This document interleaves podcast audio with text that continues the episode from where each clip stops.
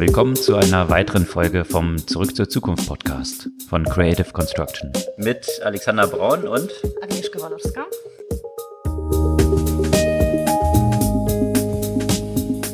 Die erste reguläre Folge des Jahres ist doch noch nicht ganz so regulär. Erstens ohne Alexander Braun und zweites, diese Podcast-Folge wird weitgehend auf Englisch stattfinden.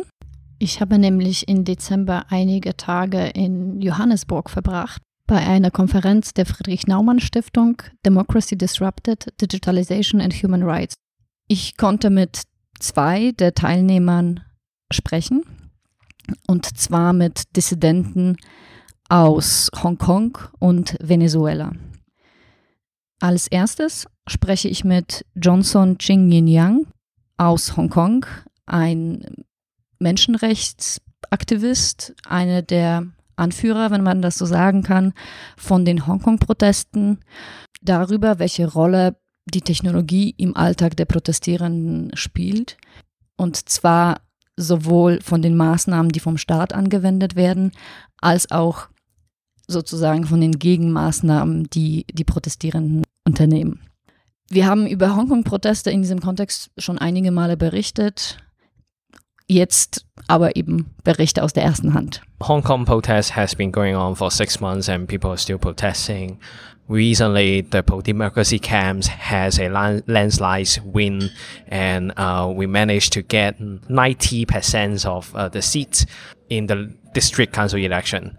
That said, the district council is mandated to um, do ward duties and uh, neighborhood duties like garbage collection. So it doesn't have real political power that can help us to resolve the political crisis.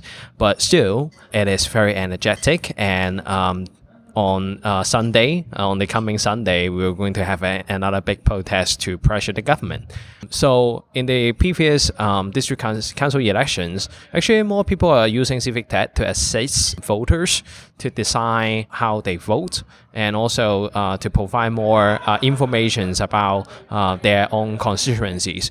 So civic tech is extensively used in this uh, protest movement. And in the previous elections, um, there's this website called Vote for Hong Kong, and it listed out all 420 constituencies, uh, their informations, uh, the people who is running for elections, the popular the popularities of uh, uh, uh, winnings, and, and, and a live turnout rate that can help people to assess uh, and assess the uh, the results of the elections. Um, so this is one of the example. Basically, uh, what the Hong Kong protest is running a is running in a decentralized model. So there's no leading single leading organizations or leading network. It is uh, the whole movement was implemented by a a numbers of um, network who's uh, skillful in different uh, who has different skill set and who have different expertise. So that that makes you wonder okay how this organization communicate with each other how these individuals who are not affiliated with any political parties or social movement organization could manage to get their action done um, the short answer is that um, they were using an online forum, which is called Linden, which is equivalent to Reddit. So people are starting to uh, do strategic discussions on this forum, and the algorithms helps uh, screen out unpopular posts. And that is why uh, when netizens click into the website, they can see the most popular ideas of action uh, so that they can sort list a list of action and then put it into implementation. And then um, there is um, a lot of uh, committed activists and, and protesters. They are relying on the usage of Telegram, uh, which will serve the functions of um, coordinations and uh, mobilization. Uh, although Telegram is not a like secure app, so it's easy uh, hacked by uh, the government, but uh, its Telegram channel it's it's really useful because uh, it can host hundreds of thousands of subscribers. So one administrators can actually disseminate information to 300,000 people at once and that's not single media outlet or you know a, a, social media account can achieve and it really helps the movement to build consensus or prioritize their action uh, and finally, social media also plays an important role in recruiting more protesters in into the movement. So people will film police brutality, and also um, they will share how they feel after they uh, participate in action. And that's how you recruit people who are in your social circle into the movement, right? Because it's not just about the political ide- ideology, it's not just about the visions of the movement, it's about how the people who are surrounding you choose. And it, the social media helps uh, in this aspect. And then uh, the other examples of civic tech is uh, we have a live map of uh, police deployment. So protesters will acknowledge and, and be aware where the police are so that they can escape from the police brutality. There's a doxing app, uh, so it uses AI recognition te- uh, technologies. Uh, and it identify the um, identification numbers of police officer on their shoulder and this is helpful because the doxing app is connected to a database of police officer. Oftentimes, if you call out the names of the police officer, it's helpful in this de-escalating uh, the police violence because the police officer felt their behavior are under scrutiny. First, if no one knows their names and only have their number, it's really easy that they can uh, evade from supervisions or uh, public scrutiny. This explains why now police officer no longer wears their numbers, and there's no way we can find out which police officer uh, were using force excessively, which is this is uh, very sad and also a serious violations of human rights. So most of the civic tech that were uh, invented were invented by people who have IT expertise. We don't know who they are, but it's most of these uh, services are open sourced. And I think open source uh, is a important element in this movement not only we have open source technology, we also have open source of knowledge. So for example, how do you avoid surveillance? What to do if you're arrested? How to protect the integrities of uh, your digital uh, devices? All of these uh, knowledges are, are written uh, and be available online. And people can check it. It was like a field manual composed by numbers of citizens. It really helps people to equip themselves better while at the same time it is a manifestation of uh, democracy because you know you you spread the uh, knowledge and uh, everyone can use it and people are in an equal footing and when people invented this kind of services they always relies on crowdsourcing so for example uh, the live map it wasn't done by you know a team of people only it relies on people who are on the street to report on the locations of the police. Uh, and there is one mechanism that helps us to um, verify the integrities of those information, which is like like dislike button. So each user has a unique ID, and if those users are not genuine or if they are like trolls sent by the government, their information will be disqualified. They will be disapproved. Um, because you know it relies on the verifications of the others you were speaking about a lot of technology tools and but as, as far as i know there are some issues with platforms like app store uh, bending the knee basically to, to China and uh, uh seeing their market position threatened in China. And for these reasons, disabling this kind of apps uh, from the App Store. Uh, is it a is it becoming a big problem for you? Yes, it's uh it's kind of a problem because so for example the live map on police deployment the app was removed by App Store. Uh, because Apple claimed the app can be used by protester to attack on police officer.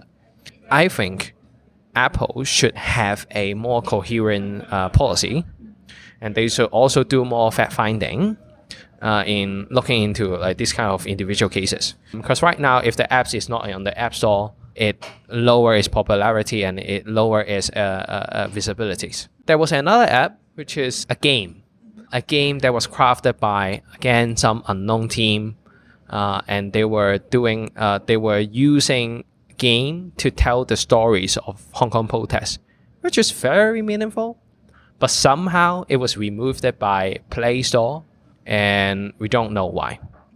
So in social movement, aside from the people and the government, private enterprises and businesses also has a role.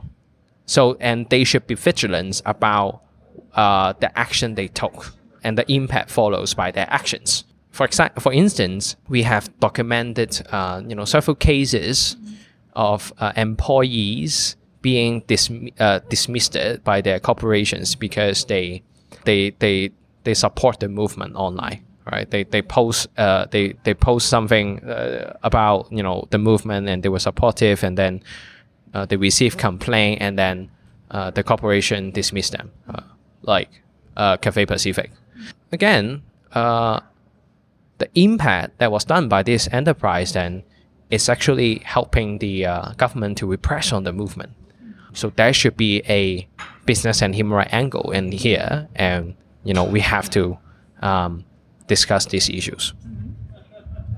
Uh, in our private conversation yesterday, you said that your goal is actually to spread this movement also into the mainland China.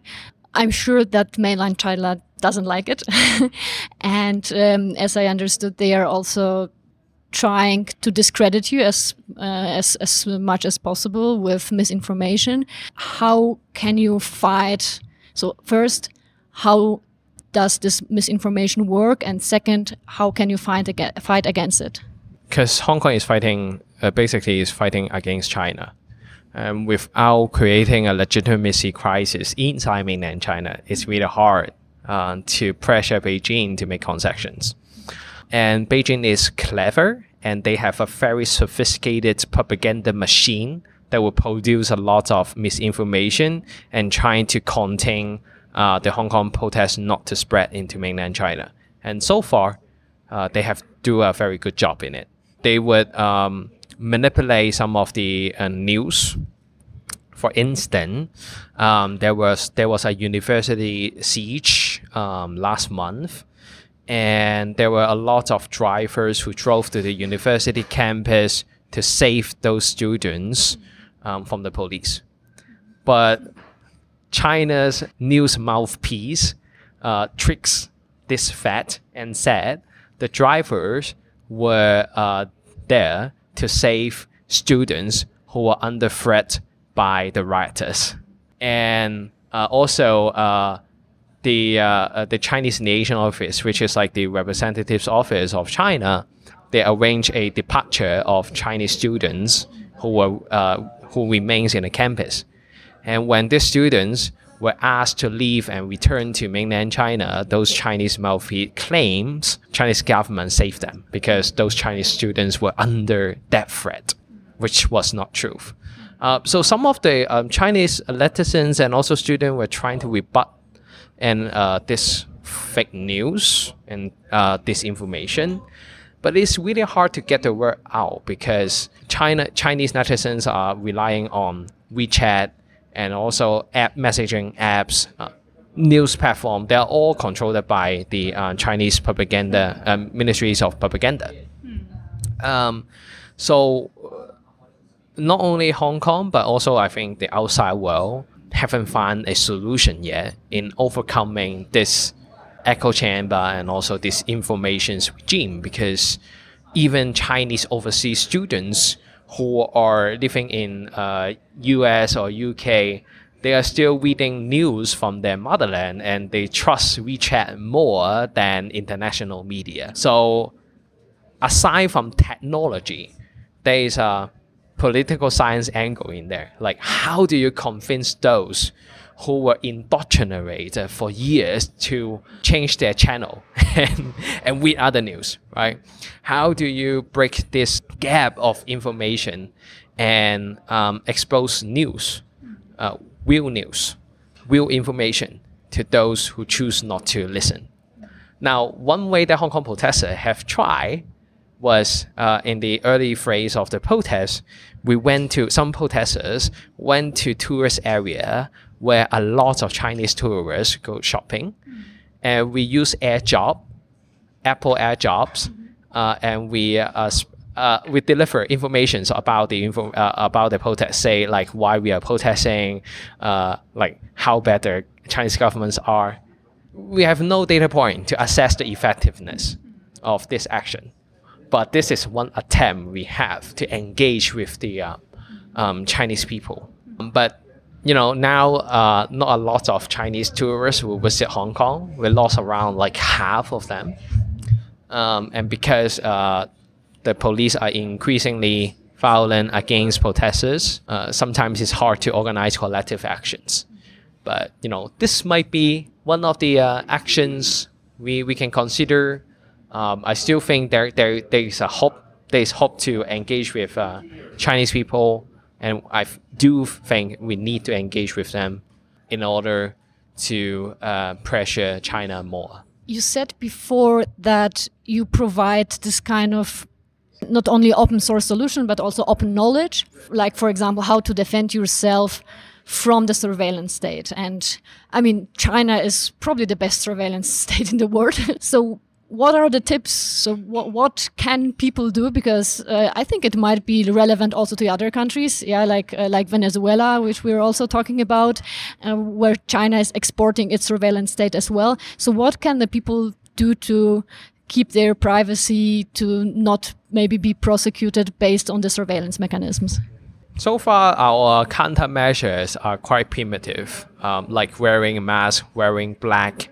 When you have like a hundred, ten thousand people who are wearing the same outfit, uh, it's really hard to uh, identify individuals amongst them. Um, and also, you know, bring bring a new phone instead of your uh, usual phone uh, is one way that we prevent police from accessing informations and also check record and also phone book in if if someone is arrested and then using and you know, use use a burner use a use another sim card use a um, rfid resistant container to contain your uh, phone and also id card. Because a new id card nowadays it it, it, the chips it will provide more uh, in uh, uh, informations. And and and if there's a surveillance camera they have the ability to receive information from the ID card. We also use not just technology counter technology. Uh, we use the old way which is cut down the surveillance camera. So we literally took down some of the surveillance cameras. And it was actually quite useful because we now we know who are the suppliers and what are the uh, components inside those security, uh, security cameras.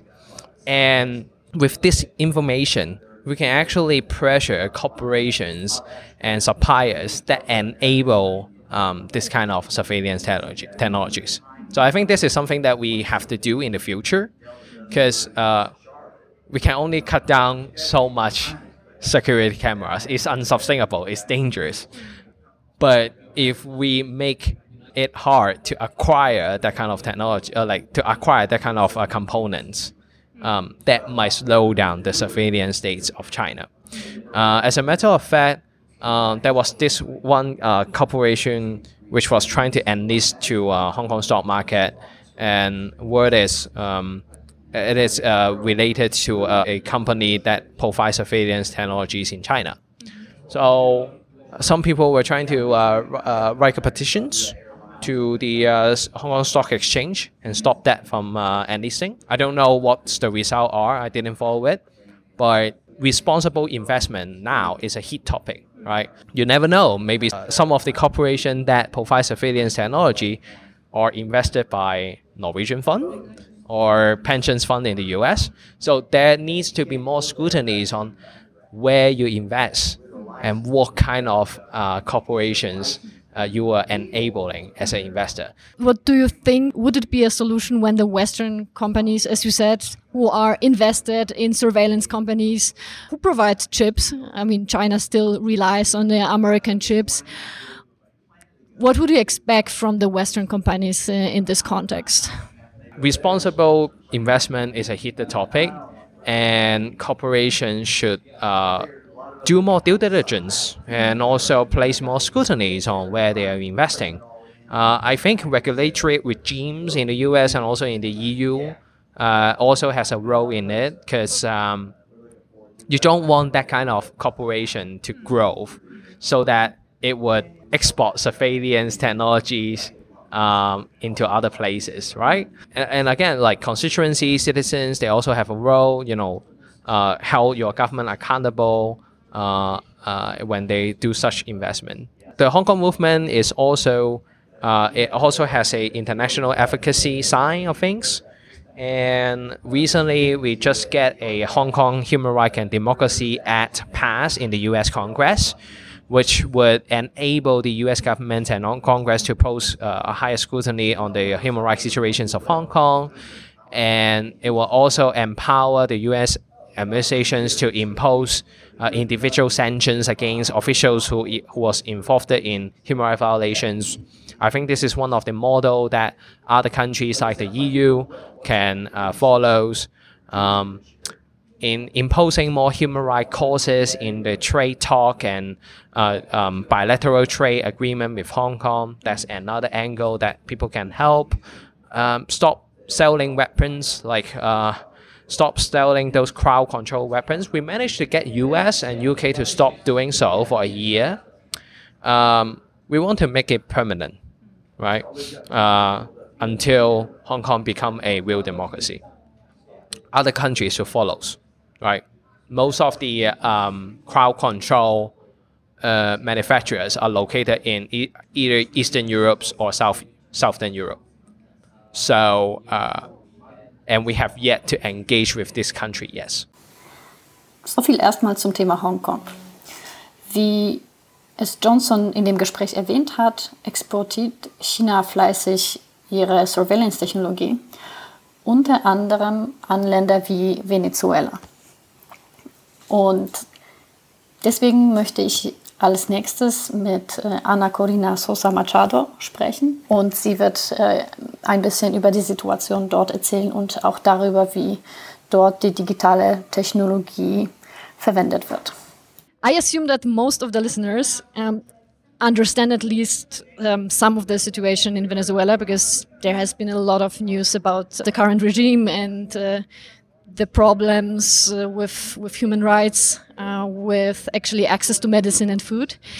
But um, what we didn't discuss much in the media um, was actually the usage of technology, both from the perspective of the regime, the misinformation, the surveillance, and so on, and on the other hand, also from the perspective of the opposition, how the opposition is using technology to organize, to keep together, uh, to do something against uh, the government.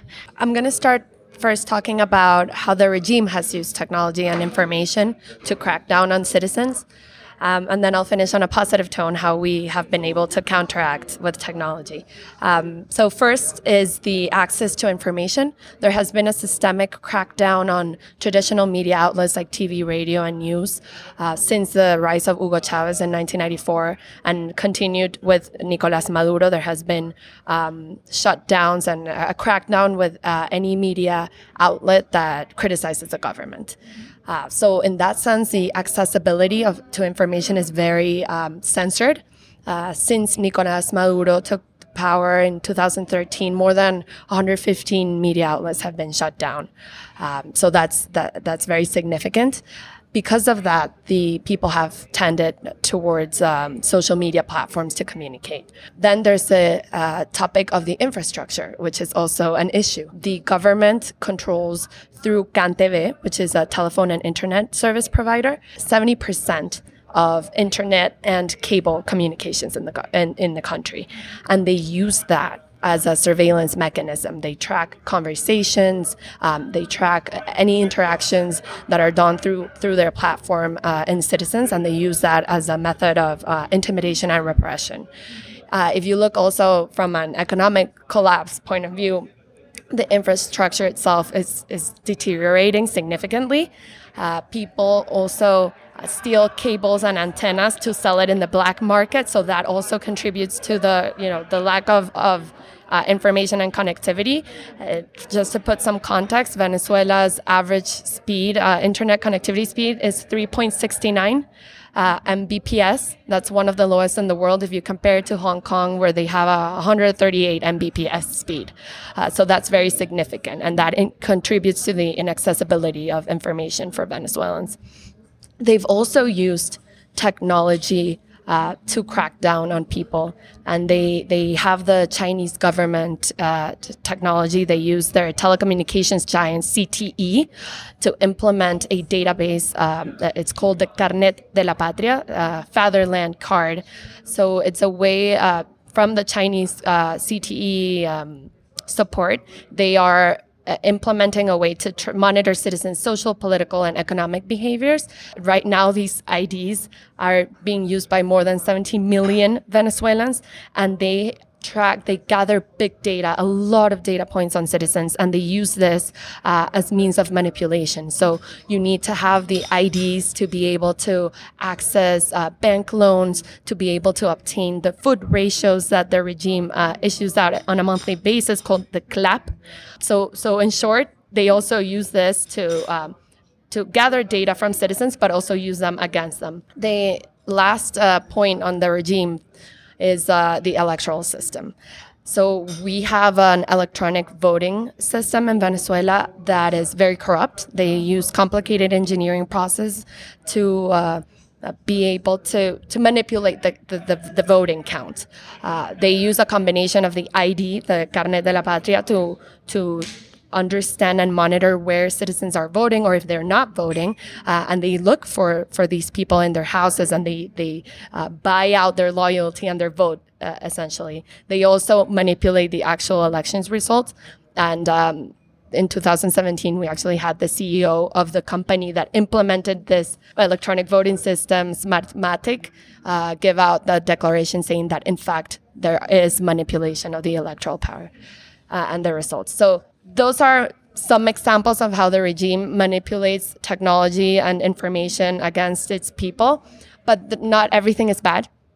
Uh, technology has also helped us organize and communicate with each other. Like I said, traditional media outlets have been cracked down and shut down if they disagree with the government. So we have tended to social media platforms like Twitter, WhatsApp, and Facebook to communicate with each other um, and organize ourselves. So a few examples are, as you mentioned very well earlier, there's massive shortages of food and medicine.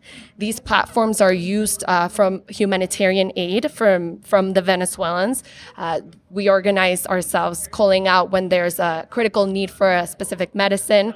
These get uh, announced in the platforms and, and the reach is really incredible. There's the way that we've been able to help each other through these platforms. Also communicating from abroad. We have the, we're close to overcome Syria in the exodus. There is now um, around more than 7 million Venezuelans that have fled the country. And this is our only way to continue communicating with our families, providing assistance, financial aid, as well as through technology. Uh, so, thanks to that, we've been able to stay connected and rooted to, to Venezuela. And lastly, organizing mass protest. I mean, this has been a very effective way of organizing and political leaders to call out on, on street protests and for students to organize. And we've been able to defend our freedom uh, and democracy on the streets thanks to platforms like Twitter. So not everything is bad. Uh, but of course, when technology is in the hands of authoritarian regimes, then our, our freedom is very much uh, under crackdown, I guess before in uh, in your speech, I think, or in a previous conversation, you said. So you are one of the Venezuelans who had to leave the country. Your mother is a prominent politician, oppositional po politician, and you said that you have to switch between channels, between online channels to communicate because of the interruptions. Can you maybe elaborate a little bit on this aspect? Well, um, like I said, the regime uses CanTV as a machine for surveillance, um, and most of our communications uh, telephone conversations happen through through their platform. So when I talk to my mother from abroad, we need to change constantly between WhatsApp and Telegram, and we use other social media platforms that are a bit more encrypted, even more than WhatsApp, to be able to freely talk to each other, especially when there are um, very grave situations happening in the country, and my mother is under um, attack or or threatened by by the government, and I need to find out what's happening, her location, the information. We need to constantly change numbers. So every time I receive a call from Venezuela, and this is more on a personal note, but when I see a Venezuelan telephone number calling me that I have don't have saved, I immediately know that something is wrong and I'm about to receive a, a piece of news. So that's just a personal testimony, but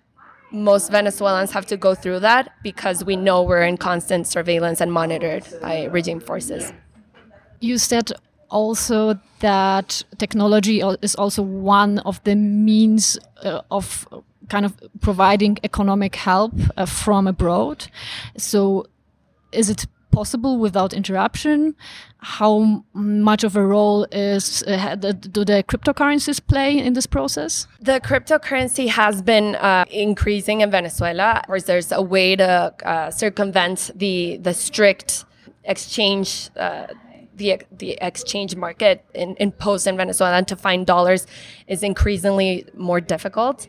It is complicated, but it, is a way of Venezuelans trying to to circumvent kind of the censorships that are, that are happening and sending money back uh, to Venezuela. We use platforms like Venmo, or but it, it is harder and harder because the regime has you know accelerated their crackdown uh, on how money and, and aid is sent back to the to the country and the, the sanctions imposed by the United States are making it also harder to send uh, transfers between accounts between Venezuela and the U.S. can take up months, and I've experienced this myself when I'm trying to send a, a, a simple bank transaction minor uh, amounts of money. We're not talking about, you know, nothing over a hundred dollars. It can take up to four months unless you have to follow up with the gov- with the sorry with the banks and, and try to speed it out because there is uh, there is sanctions imposed and, and obviously there's increased surveillance on any transactions coming in and out of Venezuela. So you said also before that. Uh, Venezuela got some help from China um, when it comes to, to surve surveillance methods, when it comes to technology. Um, what are we especially talking about? Are we talking facial, facial recognition? Um, are we talking like profiling? Uh, can you elaborate on this a little bit? Well, it is particularly on um, the uh, the state ID, the Fatherland ID, Carnet de la Patria. They they use a technology from uh, ZTE, the telecommunications giant, uh, to be able to build the database and and kind of uh, to kind of mine data on citizens. The extent of the surveillance and how much they're doing with the data is unknown, but there is a huge Chinese inter- interest from the Chinese government in, into implementing and applying these surveillance mechanisms on, on Venezuela. And we have uh, a lot of Chinese presence in our country as well. Uh, so that's just one of the the ways they have done it. As, as you said, your your mother is a, is a politician, and I saw that she has a huge social media presence, both like Instagram and Twitter. Uh, so, for example, in uh, like in Germany, Twitter is not really a very popular medium. It's basically used by okay journalists and and tech people more or less, uh, but it seems to be to be different. So, what role the social media specifically are, are playing uh, playing in Venezuela? And uh, obviously, there is no uh, there are no restrictions yet on social media, as I understood. Yeah, but there are other restrictions, as you said, for example, that uh, the, the whole internet is breaking down and so on. So maybe can you uh, you can explain a little yeah. bit of uh, about this? No, absolutely. Um, because the TV, radio, and news channels are, are controlled. Anything that is still running is a propaganda machine for the government. We've taken to to Twitter, uh, so the main users in Venezuela with the most followers and the most interaction are are all within the political spectrum or, or the news spectrum. So it is very powerful tool for for citizens of Venezuela to find out of what is happening. Uh, for example, in the midst of the protests, you would have uh, very strong crack- crackdowns by the military and regime forces, and you would turn on the news and you would see a soap opera taking place uh, at the time, and so would have absolutely no information whatsoever uh, in, in these uh, traditional media outlets. So people take to Twitter to find out what is happening. Another example is there was a massive electricity shortage in the country in, in this year in 2019, and uh, people found out within Venezuela what was happening through Twitter and platforms of international news media channels that were informing that these blackouts were happening. Otherwise, Venezuelans within the country had no idea what was happening in the neighboring states or even within the neighboring counties. Uh, so that's how social media has played such a big part. Uh, in, in informing kind of a, as a substitute to to other uh, news channels as I remember correctly, not only China has quite an interest in Venezuela, but also Russia. And uh, Russia is kind of a specialist for misinformation, especially when it comes to social media, like social bots and so on. Do you see any influence from this perspective uh, in Venezuela right now? Yeah. Absolutely. I mean, Russia is a machine for, for fake news, and, and they're quite the experts. Uh, we've the government in Venezuela has learned a, a thing or two from Russia, um, and I can give an example uh, of that. My mother personally suffered in uh, 2014 in May. There was another round of very big protests in the streets, and the government was trying to crack down on the opposition leaders. So, uh, a, a, top government official, Jorge Rodriguez, uh, went on national TV uh, saying that he had proof of uh, some email communications between my mother and some, um, but you know, political figures that were were abroad at that time. My mother was the only one inside Venezuela, but they tried to use his email communications, apparently from Gmail platform, uh, that served as proof for the government and the Bolivarian intelligence uh, service, the SEBIN, to, to to say that my mother and, and these political figures were plotting to assassinate Maduro. And they actually issued arrest warrants and they had these emails all over Venezuela. Anywhere you went, they, they, they also use bots to elevate um, the, the Twitter trending topics. So th- this became very, uh, very rapidly something that everyone was talking about. And uh, of course, trying to increase credibility on, on the emails. And, and they issued arrest warrants. They, they used it uh, towards uh, an indictment on my mother on corruption and, and assassination charges since 2014. And this is since then she hasn't been able to leave the country. She's been banned for, for five years leaving, leaving Venezuela. And uh, it, it, wasn't until one of these figures abroad, uh, through a, a, very persistent campaign with Google, uh, managed to get a, a, a, statement from, from Google, a formal statement saying that they were in fact fake. But this is just one of the examples used as a you know fake news uh, machine learned from from Russia. Okay, thank you. That was uh, really interesting and. Um, yeah, I hope to hear more about this in the future, uh, and I hope that we will listen to more positive news from Venezuela very soon. Das war es für diese Woche. Wir hören uns nächste Woche wieder in der gewohnten Besetzung und mit dem gewohnten Themenspektrum. Es ist ja schon einiges 2020 in der Technologie passiert. Wir freuen uns natürlich wie immer auf eure Kommentare, Anmerkungen, Likes und Follows. Und wir freuen uns auch, euch 2020 mit Informationen aus dem Technologiebereich.